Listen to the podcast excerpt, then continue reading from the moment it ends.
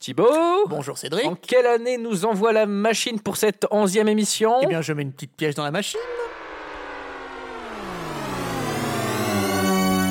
2000. C'est parti Vers l'infini et au-delà Nom de Zeus Lilou Dallas Mood qui passe. On va manger des chips. J'ai ce bel goût. Et voilà, on a les droits. Vous écoutez Popcorn Impact. Bonjour Thibaut Bonjour Cédric et bonjour à tous les auditeurs de Popcorn Impact. Bienvenue pour cette onzième émission déjà Onzième émission. Donc il fait froid dehors, donc on vous a concocté un petit euh, menu pour vous réchauffer. Ah, on en a bien donc, besoin. euh, eh oui, donc Sleepy Hollow parce que quand on n'a pas de tête, euh, on n'a pas froid. oui. Euh, la plage, c'est synonyme de ce soleil, donc euh, ça réchauffe. Et tout d'abord, on réchauffe nos cœurs d'enfants avec Woody et tous ses amis dans Toy Story 2. Il va le faire. Les gars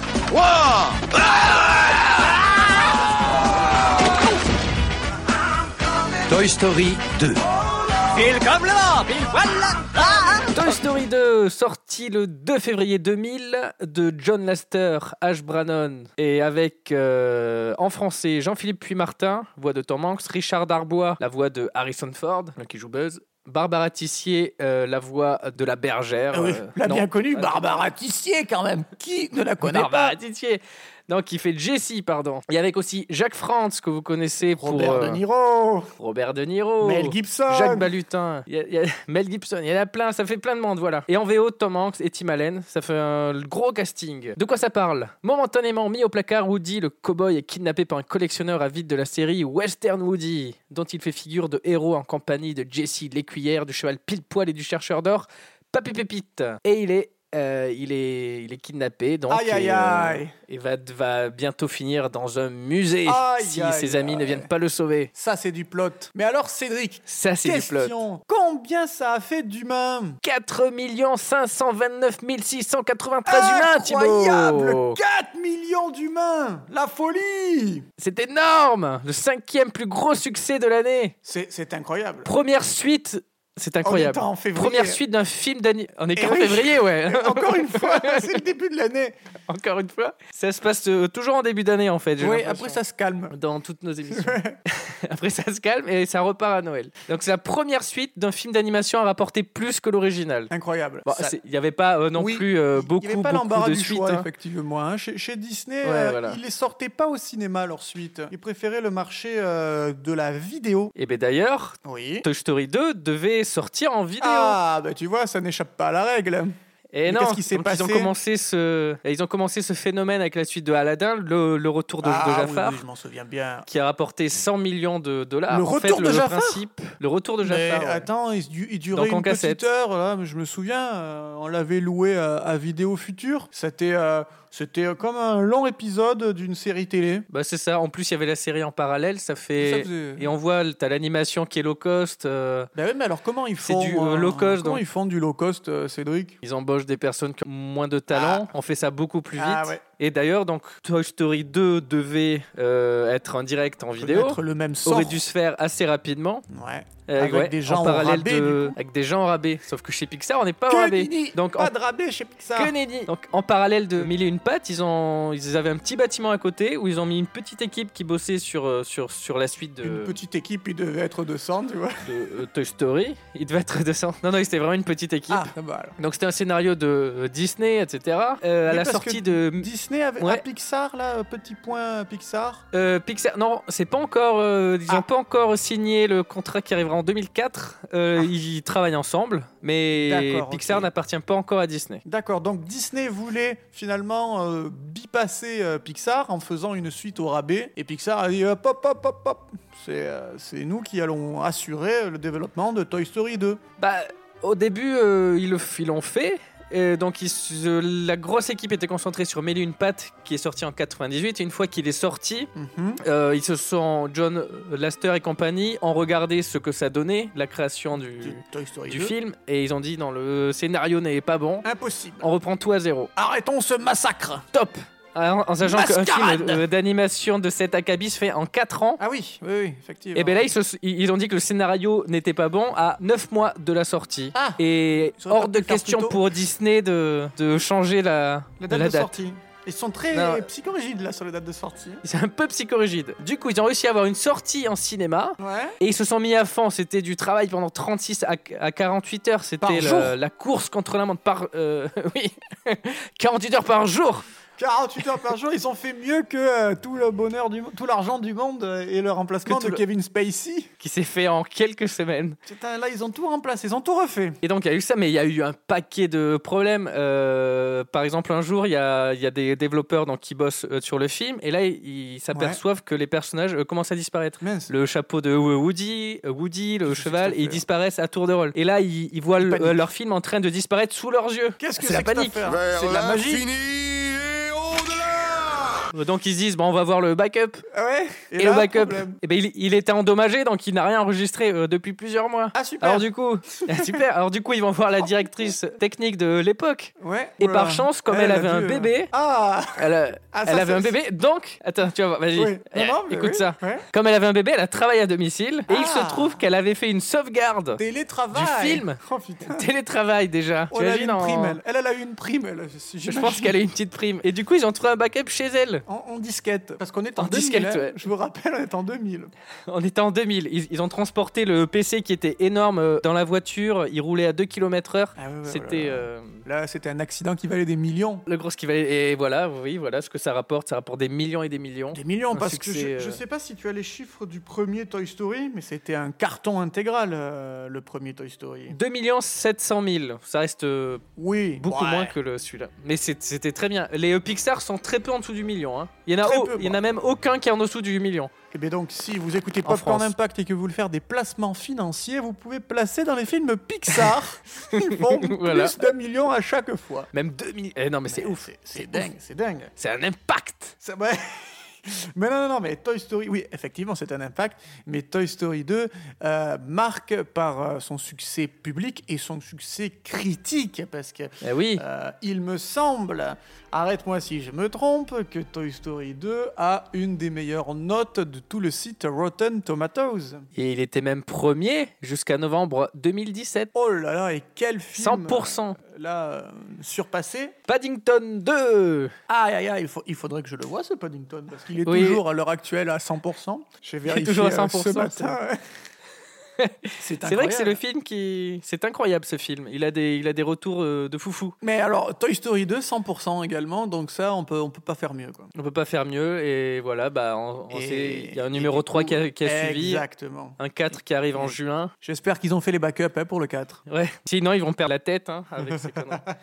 Oh là là, je, vois je vois un cheval qui passe avec un homme. Tu- Mon Dieu, mais, mais je reconnais mal la silhouette de cet homme. J'ai l'impression qu'il n'a pas de tête. Est-ce normal, Cédric? Mais Serait-ce Sleepy Hollow? Je suis l'inspecteur Ichabod Crane. New York m'envoie pour enquêter sur les meurtres de Sleepy Hollow. Que vous ont expliqué vos supérieurs exactement? Ils ont dit que tous les trois ont été tués en plein air et que leurs têtes avaient été séparées de leur corps. Emporté par le cavalier sans tête. Jusqu'en enfer avec lui. Sleepy Hollow, la légende du cavalier sans tête, un film de Tim Burton avec entre autres Johnny Depp dans le rôle principal, Christina Ricci, mais aussi euh, Christopher Walken dans le rôle du euh, euh, cavalier sans tête.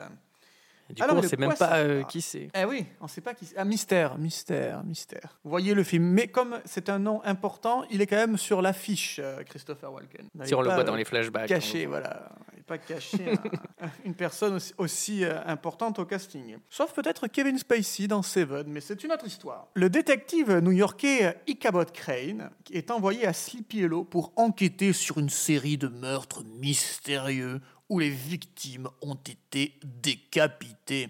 C'est donc Johnny Depp qui a le rôle principal d'Ichabod Crane et qui joue le dire. New-Yorkais euh, dans Sleepy Hollow, qui était à l'époque une colonie hollandaise dans des États-Unis en cours de formation, puisque le film se passe au euh, XVIIIe siècle. Alors, la machine à humains, Cédric, tu me mets un- une petite pièce dans la machine à humains? 2 millions Pardon. 491 374 humains en France. Mais c'est Ce beaucoup. qui- Eh ouais, c'est énorme. C'est énorme. Le 16e, 16e film de 2000. 16e film de 2000 et euh, 5e film de Tim Burton en France. Alors il faut recontextualiser un petit peu, euh, Cédric, euh, la genèse de Sleepy Hollow. Tim Burton euh, avait fait en 1996 Mars Attack, qui avait malheureusement eu pas l'accueil public qu'il méritait aux États-Unis. Donc c'était ce que l'on peut appeler un échec dans la carrière de Tim Burton. S'ensuit un développement hell, un développement euh, cauchemardesque D'enfer. pour d'enfer tout à fait pour euh, son adaptation de Superman, Superman Live avec Nicolas Cage qui ne s'est Oh, oh, malheureusement jamais faite. Vous pouvez trouver des photos sur internet en On peut trouver des photos sur internet ainsi que la genèse rencontrée dans moult documentaires. Euh, Tim Burton était donc dans le creux de la vague. Il a donc décidé de partir en Angleterre pour tourner ce Sleepy Hollow et de parler dans son film de l'histoire des États-Unis, ces États-Unis qui lui avaient un peu porté euh, malchance dans ses deux précédents projets. C'est pour ça qu'il traite avec euh, le style qu'on lui connaît, car le Sleepy Hollow, c'est un film très plastique, très artistique, très esthétique. On est à l'apogée ouais, de son style euh, horrorifique, euh, gore, baroque. et en même très baroque, profondément baroque, et en même temps poétique, car euh, Tim Burton, c'est un poète des images. Un grand Et, poète. et- et voilà. Et euh, ce Sleepy Hollow, fait en Angleterre, loin des États-Unis, euh, lui apporte une petite euh, euh, liberté, liberté artistique qui va engendrer ce, euh, ce Sleepy Hollow qui sera accueilli de façon... hmm, c'est pas un succès incroyable aux États-Unis, mais ça rembourse son, son budget, ça fait à peu près, ça atteint à peu près les objectifs.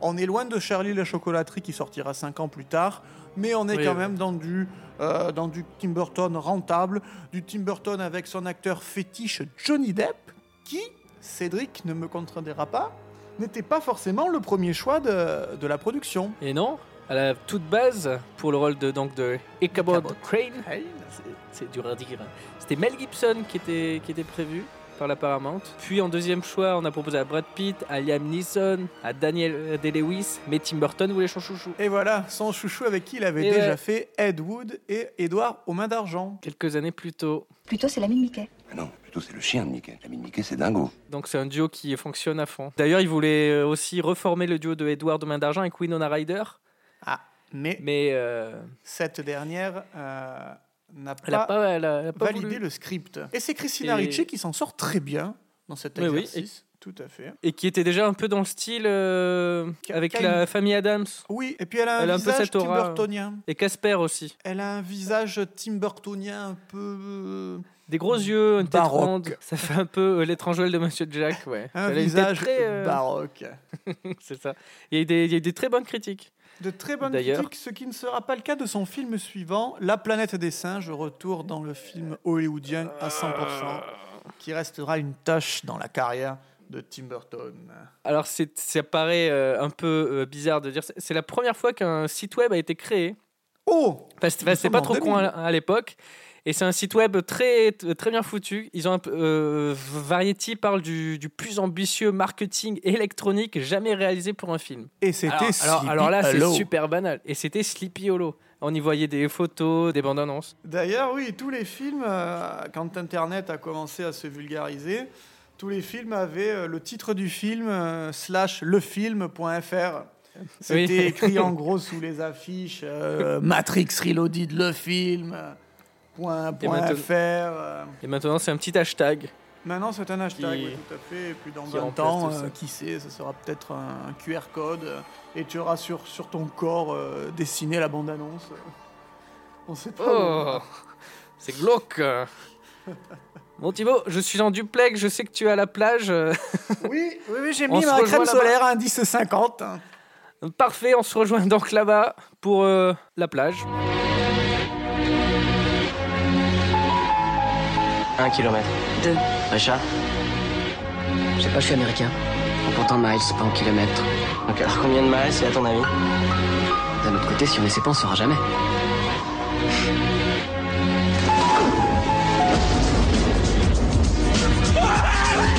Le monde n'est qu'un immense parc de loisirs. L'aventure s'achète sur catalogue. Programmée, formatée. Le moindre danger a été systématiquement évacué.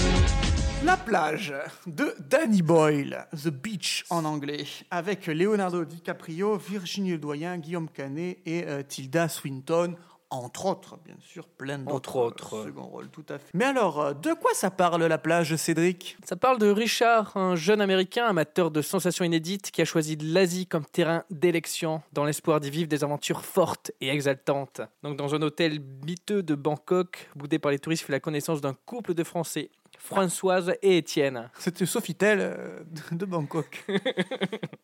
Et dans la nuit, un homme au regard halluciné fait irruption dans, dans sa chambre et évoque une île secrète, une plage paradisiaque où il aurait vécu plusieurs années au sein d'une petite communauté d'esprits libres. Le lendemain, Richard retrouve une carte de l'île et le cadavre de Daffy, qui n'est pas un Daffy Duck, le canard, Le c'est canard. Daffy. Daffy qui avait la carte de l'île. Alors, Combien ça a fait d'humains, dis-moi? 2 280 331 humains. On peut qualifier ça de succès pour Danny Boyle.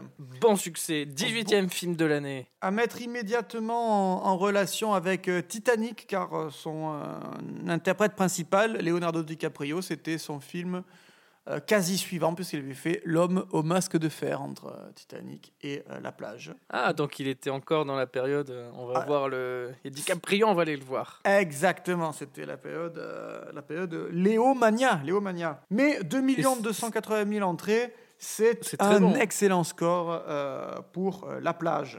Danny Boyle a juste réussi à le dépasser avec Slumdog Millionnaire, euh, donc en 2009. Tout donc à euh, fait. La plage, c'est son deuxième plus gros succès en France. La plage Si, qui voilà. représente également pour Danny Boyle sa première incursion dans le cinéma hollywoodien. C'est son premier film après euh, Trainspotting, où euh, ce sont des fonds américains qui sont les, euh, les commanditaires du film.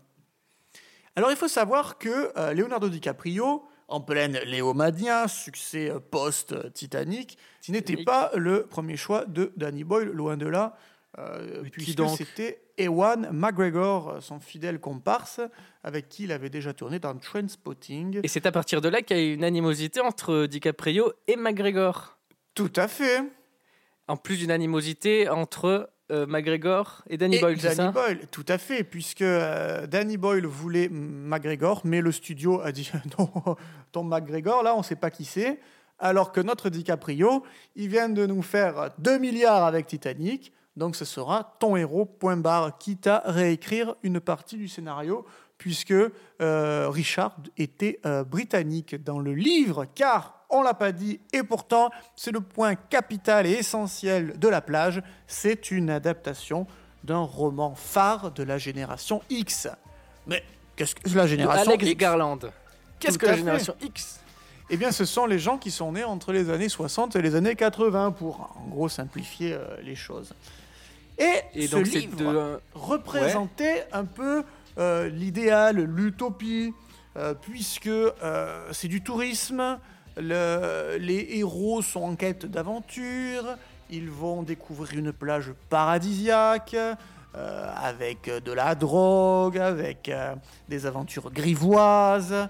Enfin, c'était une utopie pour, pour jeunes, hein, le, le public de la plage ciblé Oui, c'est ça. est un public euh, d'adolescents, de, de- quête de sensations. préadultes, voilà, tout à fait, on est euh, dans les 20-30 ans. Et c'est ce en quoi le, le film remplit bien son cahier des charges. Et malheureusement, peut-être que ce cahier des charges n'était pas euh, le mieux placé en 2000 euh, post-Titanic, car euh, les spectateurs, en pleine Léomania, voulaient une bleuette et pas un, film avec de la drogue, un film avec des meurtres, un film un peu glauque par, par moment, car euh, Oui, Boyle y, pas- y infuse tout son talent de montage, de découpage dans les histoires glauques. Rappelez-vous Trainspotting, revoyez Trainspotting, si ce n'est pas fait. Et ce, ce film adapté de ce livre qui a marqué la génération X euh, a néanmoins euh, honoré son contrat en termes de résultats box-office Et La plage euh, est un film sympathique que l'on revoit volontiers, qui a finalement peu vieilli quand, quand l'on voit euh, aujourd'hui tous les films qui se déroulent partiellement ou, ou intégralement en Thaïlande. Je pense au très récent euh, Pattaya. Euh, Ouais. Je pense également à Five, dont l'épilogue se déroule en Thaïlande. Je pense Ah oui, oui, également oui. à toutes ces euh, agences de voyage qui proposent euh, des euh, voyages pour Phuket, qui proposent des voyages, des séjours à Bangkok. Donc la Thaïlande, finalement, il y a, il y a- il y a 18 ans, c'était un peu avant-gardiste des tendances tourisme de masse actuelles. Et d'ailleurs, d'a- la plage, D'ailleurs, il y a la plage. ouais, n'en est peut-être pas pour rien, Cédric, qu'en dis-tu? Bah, elle a tiré un, un paquet de monde du coup et son un écosystème a un peu été abîmé et donc ils ont dû la fermer, euh, fermer son accès Ils ont eu bien raison. depuis. Ils ont eu bien raison. Et le, Et, euh, ouais. tourisme de masse, ouais. En quête de cette île et de cette plage euh, pleine de drogue, sachant qu'il n'y en avait pas, Oui, c'était pour le film. C'était juste pour le film, ouais. C'était pour le film. Euh, à noter que le- le- l'écrivain Alex euh, G- Garland Tout à fait. est devenu le scénariste de Danny Boyle sur Sunshine et 28 jours plus tard. Avant, Et après, il a réalisé Ex. Machina et Annihil- Annihilation sur Netflix. Annihilation, Tout à fait. Annihilation. Des films que nous vous recommandons à Popcorn Impact. Et c'est également sur euh, ce tournage que DiCaprio et Guillaume Canet sont devenus des bons amis. Leonardo DiCaprio révélera même très récemment pour la promo de The Revenant que euh, Guillaume Canet fait partie de ses meilleurs amis. Alors que Guillaume Canet ne parle jamais de DiCaprio. Rien à foutre. Mais bon, Eh bien, Ben voilà. merci d'avoir écouté euh, la onzième émission de Popcorn Impact. Cédric, petit récapitulatif des films à voir sur ce top 3 alors moi je mets Toy Story 2, Ouais. que j'ai adoré. Je mets Sleepy Hollow ensuite. En fait, c'est le classement de l'émission. Et euh, La plage en dernier. Voilà, c'est un peu. Voilà. Hmm, suspense. Sleepy Hollow en premier, Toy Story 2 en second et La plage en Ah. troisième. Pour ne pas Ah, avoir le même classement. C'est juste pour ça. Toy Story 2 restant Merci. la référence. Ah, Toy Story 2, c'est ouf. Merci de nous avoir écoutés. On se retrouve la semaine prochaine pour la douzième émission. De... Popcorn Impact.